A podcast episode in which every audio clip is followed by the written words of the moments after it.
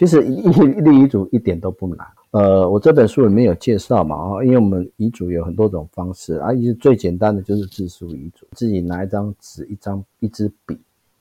你就可以写下你想交代的事情了，不需要找律师，也不需要找见证人、公证，通通不需要。你只要写好之后，把它放在一个比较隐秘的地方，哦，然后告诉你可能比较信任的人，好，万一你有发生什么事情。那个地方有你也有交代的事情，就把到时候再把它打开来看。其实这样子就可以去知道啊、就可以去避免很多的遗憾。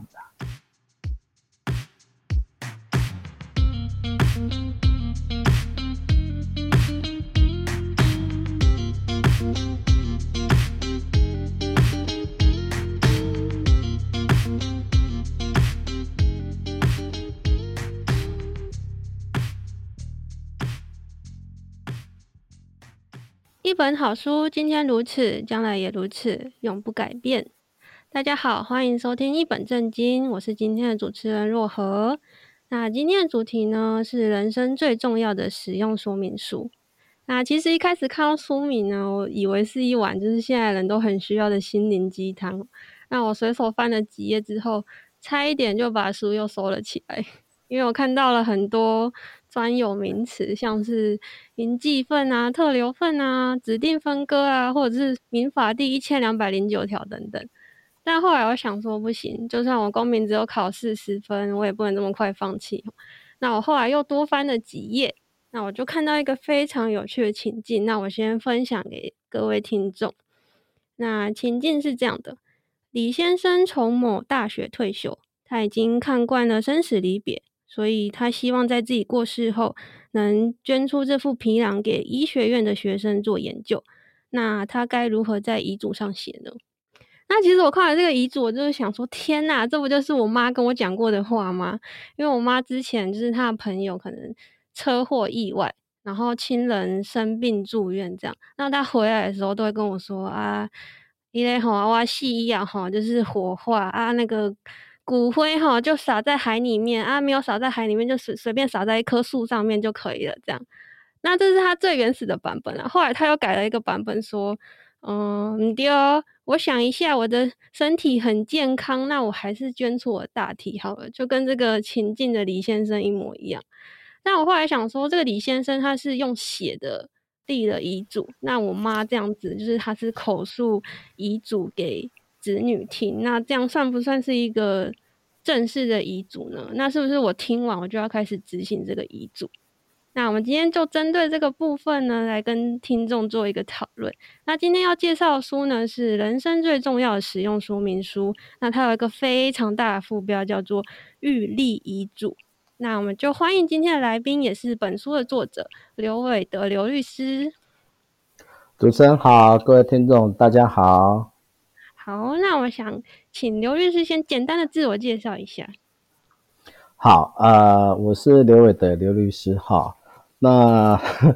呃，高兴今天来到这个节目。那因为我自己职业律师已经二十多年了哈。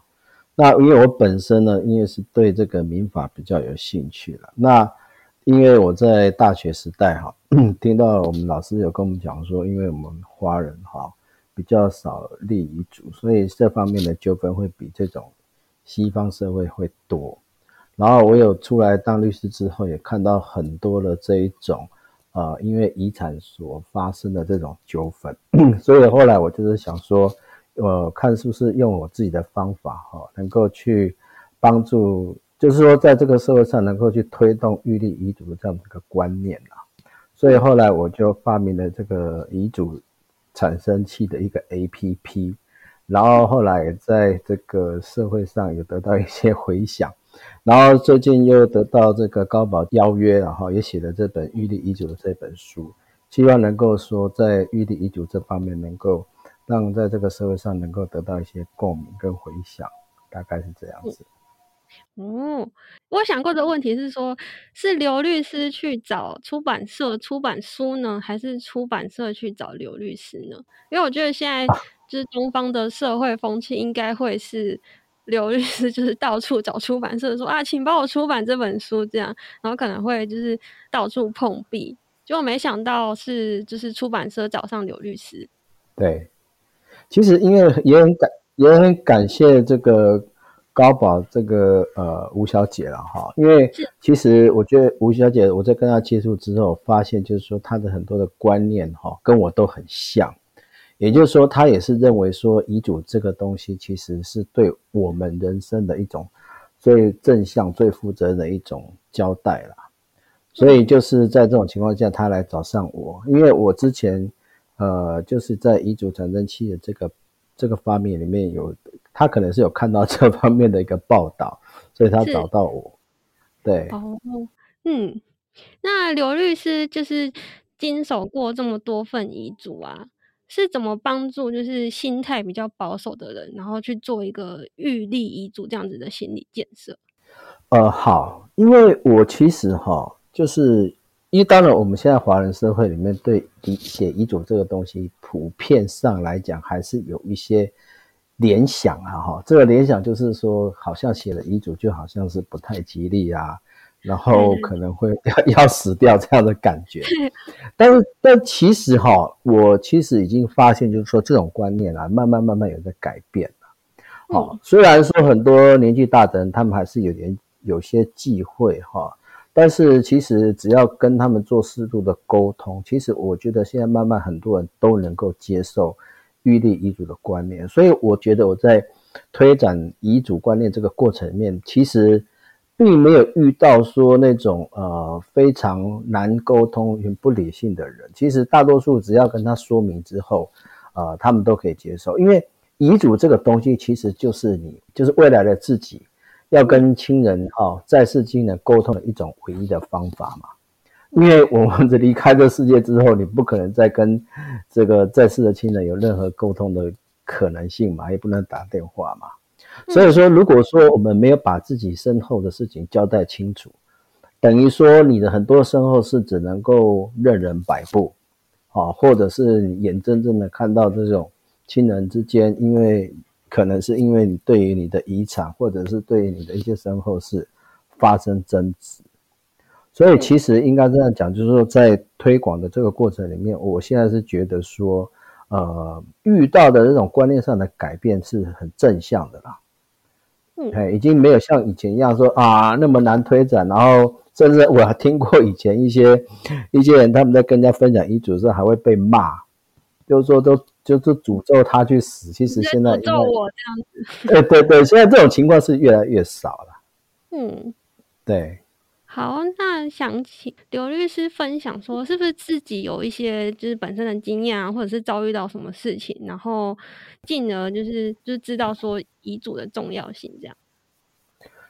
哦，对啊，因为其实我自己在这书中也大概也有提到了哈，就是说。呃，其实我在出来当律，因为我当律师其实是蛮早的，我在八十六年就当律师了。好，那当然我也在推广很多立遗嘱的这个观念，甚至也都帮人家免费写遗嘱。但是就是对自己的亲人，反而不好去开口。就是我父亲，因为我父亲在一百零一年因为膀胱癌过世嘛。嗯。那他其实是在一百零一年的二月的时候，就因为血尿好，然后去检查之后发现是膀胱癌。那那时候呢，其实医生我们跟我们讲说，因为他这个已经发现的已经很晚期了，大概只剩下半年的生命这样子而已。可是就在那当下，我曾经想过要跟父亲谈这个事情的时候，其实我谈不出来，我没办法讲出口，因为。在当下，我们唯一希望就是说，父亲能够赶快好起来。然后，我们都跟他讲说：“爸，你一定会好起来的啦。”医生说这个没什么问题。其实我们都知道是不可能，但是我们在当下不太可能在父亲有限的生命里面叫他立遗嘱。所以我每次想到这段的过程里面，我都觉得还蛮难过的。就是说，其实应该是在父亲健康的时候就应该要。建议他把这个字先交代好，不要等到亲人已经生病了再叫他写，其实那个感觉是很奇怪。然后后来在父亲过世之后，也跟很多的家庭一样哈，就是也发生了一些争议争执啦。这一点，这个我自己走过了这一遭，其实我觉得很痛，也很伤啦。就是说，亲人之间哈，你会发现说平时那么好的感情，可是遇到，因为大家各自家庭就不同了，那遇到有一些处理上意见的不同，或者是分配方式的不同的时候，其实亲情是很容易被撕裂的。那后来也过了好几年的时间了哈。在当然还是最后，大家还是把很多的想法观念慢慢再沟通好，亲情也比较慢慢慢能够愈合了。但是那个过程我知道，过程是蛮痛苦的，所以我觉得哈，走过这一遭，我都很希望是说，其实每一个人哈，不管你年纪多大了哈，就是说每一个人都应该要去有一个观念，就是写遗嘱是你的权利，但是也是你的责任啊。就是说要把事情交代好，不要把问题留给后面的人，大概是这样子。嗯，那我这边也想要分享一下我的一个故事。嗯，大概是在我国中的时候，然后外公去世。那那时候，其实在我外公去世之前呢，他应该是有口述他的遗嘱给他的姐妹听，就是。他可能是说，他把他想要把他剩下的存款，然后就是留给可能我跟我哥哥，然后作为可能念大学的交学费。对，但是那时候我比那时候我还小，所以其实我不知道那时候就是遗产是怎么分配的。是到后来大概大学生的时候，然后我又辗转听到这件事情，然后后来发现是说，其实那时候的，就是那时候办丧礼的时候啊，就是大家。亲戚有聚在一起讨论，那他们其实觉得这个分配好像不太妥当，因为毕竟我那时候外公他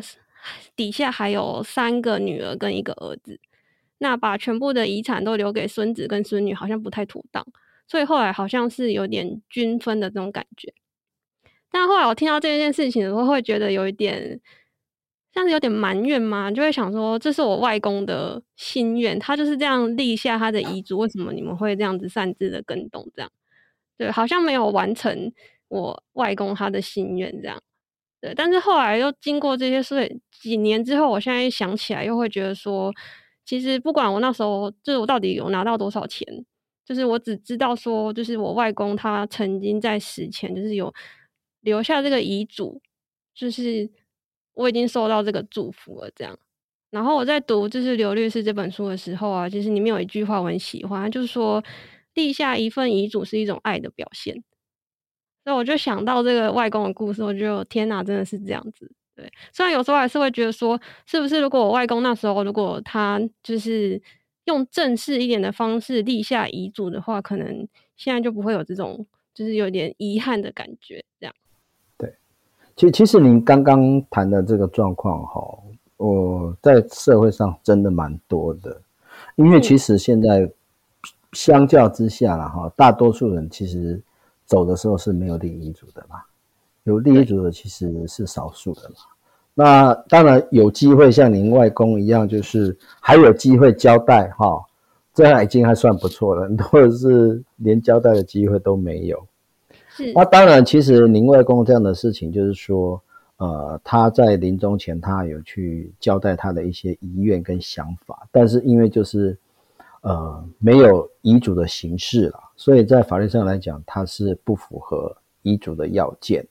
就是说他没有，没有法律上没有正式的效力，是，哦，所以就会造成说，啊，他的很多的心愿、很多的想法，可是最后呢，却没有。能够落实，那不但是走的人遗憾啊，哈，然后像您一样，就是分配到的人，其实他也是，呃，可能也会蛮失望的这样子。对，所以其实最好的方式还是就是说，要养成预立遗嘱的一个好习惯嘛。嗯，因为大概人都会觉得说啊，这个遗嘱可能会很难呐，啊，其实立 立遗嘱一点都不难。我每次跟他讲说，立遗嘱其实真的不难，而且你也不用花钱，也不用找律师。是，呃，我这本书里面有介绍嘛，因为我们遗嘱有很多种方式啊，最简单的就是自书遗嘱，哦，自书遗嘱的话，其实你自己拿一张纸、一张一支笔，你就可以写下你想交代的事情了，不需要找律师，也不需要找见证人、公证人，通通不需要。你只要写好之后，把它放在一个比较隐秘的地方，哦，然后告诉你可能比较信任的人，好，万一你有发生什么事情，那个地方有你有交代的事情，就把到时候再把它打开来看。其实这样子就可以去知道啊、就可以去避免很多的遗憾。所以，其实我在这本书里面，其实一直告诉大家，就是关于说立遗嘱真的不难。嗯，哇，因为其实我还没接触到这本书之前，我对于遗嘱的想法就是，诶，好像会有，好像会涉及很多就是法令知识，然后可能还会需要一笔费用。那光是这两点，我可能就会想说，嗯，那立遗嘱还是之后再说好了。对啊，就大家都有这种误会啊，其实不问啦，也不用费用。对啊，其实刚刚刘律师讲的那个介绍的那个自书遗嘱，其实它就是还蛮适合嘛，适合对象应该是算是我嘛。就是如果是自书遗嘱的话，它的适合对象大概是呃，自书遗嘱适合对象就是。所几乎所有的人都适合用啊，除非说，嗯，除非说，呃，你的财产非常的多，然后你的遗嘱的内容非常复杂，哦，因为有些遗嘱的内容，它会涉及到，比如说他要做遗嘱信托啊，然后还要去捐助财团啊。哦，然后他的遗产分配可能有各种不同的要方法，还有附加条件、附加期限，除非你是要弄到那种很复杂的遗嘱。嗯，那、啊、当然，在我刚刚讲那种很复杂的遗嘱的话，可能就需要 就需要那个专业人士，比如说公证人或者是律师来介入来协助。嗯，好，那可能就是像这种情况的话，那就可能做公证遗嘱啦，或者是呃代笔遗嘱这样子。嗯。现在自书遗嘱也是我们现在实务上普遍用最多的啦，大概是这样。嗯，那我在看这本书的时候，就是自书遗嘱的部分啊，是不是就如同它的字面上意思，就是你要自己写嘛，你不能用打字的。现在年轻人不都是习惯用打字的嘛？打字的话好像不行。现在不行，因为我们台湾目前的法令还没有承认这种呃数位遗嘱了。因为遗嘱哈，它很重要的一点就是说，呃，当它生效的时候，表示已经不在世界上，好，所以它的真正的真正性就很重要。那因为为什么我们现在不能够还不承认这个数位遗嘱？因为因为如果你都是用打字的话，其实你不容易去辨识是不是本人打的。哦，他他有可能是别人帮你打印的名字，然后说把所有财产都留给他，对不对？所以所以要避免这种情况，好，他才规定要自书遗嘱。不过因为我们的民法，因为是很早以前就就是立的了，嗯，因为那个时候的科技啊什么都很落后嘛。但是因为现在大家都知道，现在有所谓的电子签章嘛，哈，然后还有这种区块链嘛。其实，在技术上面来讲，其实都已经可以做到，就是去辨识这个文件的制作人是谁。嗯，所以其实我就是觉得台湾应该是慢慢要朝这个方向去去开放啊，就是说，嗯，不一定要要求说啊，我一定要全部要自书是这样子。嗯，但是在法律还没修改之前，哈，呃，如果要做一份有效的。自书遗嘱的话，还是必须要用手写，因为毕竟这个这个文这个遗嘱的内容都是用手书写的话，哈，那个笔迹是可以去鉴定、可以去确认的。嗯，所以如果在遗嘱那个我们的法律还没改之前，如果要做自书遗嘱，还是必须要符合全部自书的要件，这样不可以用打字。嗯，那我还有看到一个小地方是说，就是。大家可能会以为说，就是我写完之后，然后我就是签日期嘛，然后日期还很重要，你不能只写说几年几月，如果你没有写日，是不是就不算？对，对，就一我们法律上规定年月日啊，不用写到时啦，哈，就年月日，因为因为其实一个人哈，他遗嘱不是只可以写一次，他可以写很多次，有时候呢。呃，今天写一写，然后明天的时候呢，又想又想改变，对，所以我们在书上看到很多这种呃年老老人家哈，他可能他死死走走走了之后，他才发现原来他遗嘱有十几份，他的每个小孩都带他去写一份这样子。哎，那当然如果没有没有一个时间序的话，你没有办法去辨别说哪一份才是他最后有效的一份遗嘱，因为我们在法律上来讲。如果一个人立了很多份遗嘱，但是遗嘱的内容彼此之间没有冲突了哈，那当然这个法律上来讲，所有的遗嘱都有效。但是如果他哦，对，如果他的遗嘱内容有冲突，比如说好了，他的房子好，有一栋房子好了，那他今天说要给老大，然后明天的遗嘱说要给老二，后天说要给老三，那到底是给老大、老二、老三呢？我们在法律上一个标准就是以最后那一份为准。就对了哦，用时间来判断。对对对，就是以他最后要离他过世前最后那一份遗嘱是有效的，他一定要有个时间序的排列嘛，那就是用日。哎，嗯，哦，那还有一个地方就是签名嘛，因为大家可能会以为说最具效力的是就是我要盖那个指印，然后再盖章，然后最后再签名。哦，对对对。但其实最重要的应该是签名，对，就是要签名。因为呃，虽然指印是非常有身份识别的功能了哈，嗯、但是因为我刚刚讲过嘛，我们民法在很早以前，民国十几年就立的，那时候对指纹辨识的这种。呃，能力没有那么强嘛，所以他们在当时的立法就是说要用签名。是，但其实我自己是认为了哈，其实指纹反而是因为签名也是有可能被伪造啊。对啊。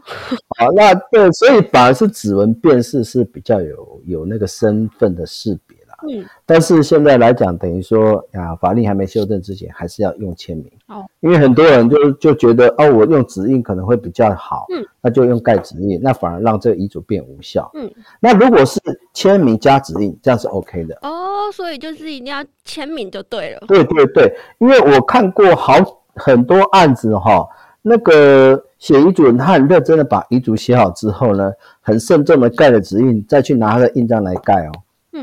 而且还盖的是印鉴章哦，不是一般的章。他认为这样子一定很完美，但其实通通都不行，因为就是一定要亲自签名。哦，好，那自书遗嘱完之后，刚刚有讲到说公证遗嘱跟代笔遗嘱，那这个这两个遗嘱好像都需要呃公证人跟见证人。对，因为公证遗嘱的话，其实就是本质上就是请公证人来代笔。代笔的遗嘱啦，嗯，比如说我今天我想写遗嘱，可是我我不太会写，嗯、我就去找公证人，那把我想要怎么怎么交代我的后事哈，讲给他听，口述给他听，嗯，然后由这个公证人哈确认的意思之后，把他笔记下来，嗯，那笔记下来之后呢，他写好之后再宣读，宣读以后再讲解，嗯，好说哎。这样到底是你的意思啊？我说是，哦，好，那我就再找两个见证人，好，再把这个整个过程都见证后，然后跟公证人一起签名这样子。哦，所以公证遗嘱的话，它的好处是说，你这个遗嘱的真正性是绝对不会有问题的，比较不会像刚刚我们讲自书遗嘱，自书遗嘱它因为很方便，可是，嗯，实际上它也是争议最多的，就是很多人就是认为。哦，这是假的，你是伪造的，伪造爸爸的遗嘱，嗯，或者是说，呃呃，妈妈当时已经啊、呃、老人痴呆了，他根本就不可能立遗嘱，嗯、就他常常会有很多这种争议。哦嗯、但是公证遗嘱是不会，因为他有公证人的介入，嗯，但是公证遗嘱的缺点就在于说，哈、哦，很麻烦啊，准备很多文件嘛。对对对，他准备很多文件，然后你的权状啊，你的存折啊，通通都要准备给他看。大家最讨厌准备这些东西了。对，光准备这些资料就很麻烦。然后，而且我知道我们实务上很多的公证人，就是说，因为我们遗嘱有时候哈，嗯，很多人在写遗嘱的时候都有一些呃违反特留份的问题啊。对对对。所以违违反特留份就是说，可能给某个人分的很少很少。嗯。哦，然后因为这在法律上来讲是有特留份的问题，但是违反特留份，它本质上它是没有说不行，法律上没有说不行。好、哦，它它是说，呃，被侵害的人，他可以行使扣减的权利，就是说他可以把比较不足的地方去要回来。但是如果他不要，法律上也可以。好、嗯，但是因为公证人他们做事都比较保守谨慎啦，就是说如果你有违反特留份，他们这个不做就对。所以很多案子到法院去，就最后就就只好回家再去找别人哦，或改成自诉。是，他会尽量把那个。对，尽量把那个特留份就是留住，这样避免造成后续有什么纷争。对对哦，那听说他的那个费用好像也蛮可观的，好像是按照呃遗产的什么什么比例吗？对，因为我们公证费的话是按照司法院它一个费用表啦。嗯。哦，以前过去公证不动产的话，它是用所谓的公告呃公告土地价值。嗯。哦，跟那个房屋评定限值来做，嗯，但是现在司法院是已经同意公证人是用市价来收费，嗯，所以现在的房子可能一次哦，比如说一个房子两千万的话，它公证下来一次总共费用可能要好几万块，哦，所以他的费用会比较高了，嗯，这是公证的一个一个缺点，对对对对。诶，那想请问说就是。见证人的话，他的身份是怎么样子呢？呃，见证人的身份就是说，嗯、所有见证人就是说，去见证立遗嘱的人，他确实有立遗嘱的这个整个过程，他有看到，嗯，有亲眼看到这样子。所以，因为这个将来。我们刚刚讲嘛，那遗嘱生效的时候，表示这个已经不在了嘛，所以遗嘱内容有问题的时候，也不能找他 把他找出来说，哎哎，爸爸，你当时的意思是什么？对不对？不可能的。嗯，所以只好去找见证人。所以见证人就是很重要，就是说他要去见证当时这个立遗嘱人的这个意思到底是什么。所以我们在法律上来讲，就是说对见证，因为他将来的身份他是要做要客观的嘛，所以说。见证人身份，他必须要排除掉跟他有利害关系的人。嗯，比如说好了，你继承人，那爸爸立遗嘱，那你儿子又当见证人，嗯、对不对？那他一定是对自己有利去做解释嘛。哦、这种他的立场可能会有不公平的情况之下，我们法律上就禁止他当好，嗯、或者是你是是呃继承人的配偶也不行。就是说，因为你你虽然不是继承人，但是你在这个继承过程中，你也是有利害关系啊。所以我在书上看过，那个法院的判决是，呃，嗯，呃，爸爸立遗嘱的时候呢，找自己的媳妇来当见证人，嗯，啊，那见证人很高兴啊，结果最后那个遗嘱就通通是无效，在法律上就常有，实务上常有这种状况。关于预立遗嘱，我想还有很多值得讨论的地方。那我们今天就先简单介绍到这部分。如果有更多兴趣的朋友，欢迎把刘律师的书《人生最重要的使用说明书》带回家看喽。说明书顾名思义，照着做就能获得些什么。希望这一集对大家有所帮助。那刘律师在一九年的时候，也自行开发了一款 App，叫做“七七七遗嘱生产器”。那我自己的经验是，我看完书再下载 App 使用，大概花了三十分钟就能完成一份遗嘱。那希望有兴趣的朋友可以试试看喽。今天的分享，希望大家会喜欢。我们下次见，拜拜。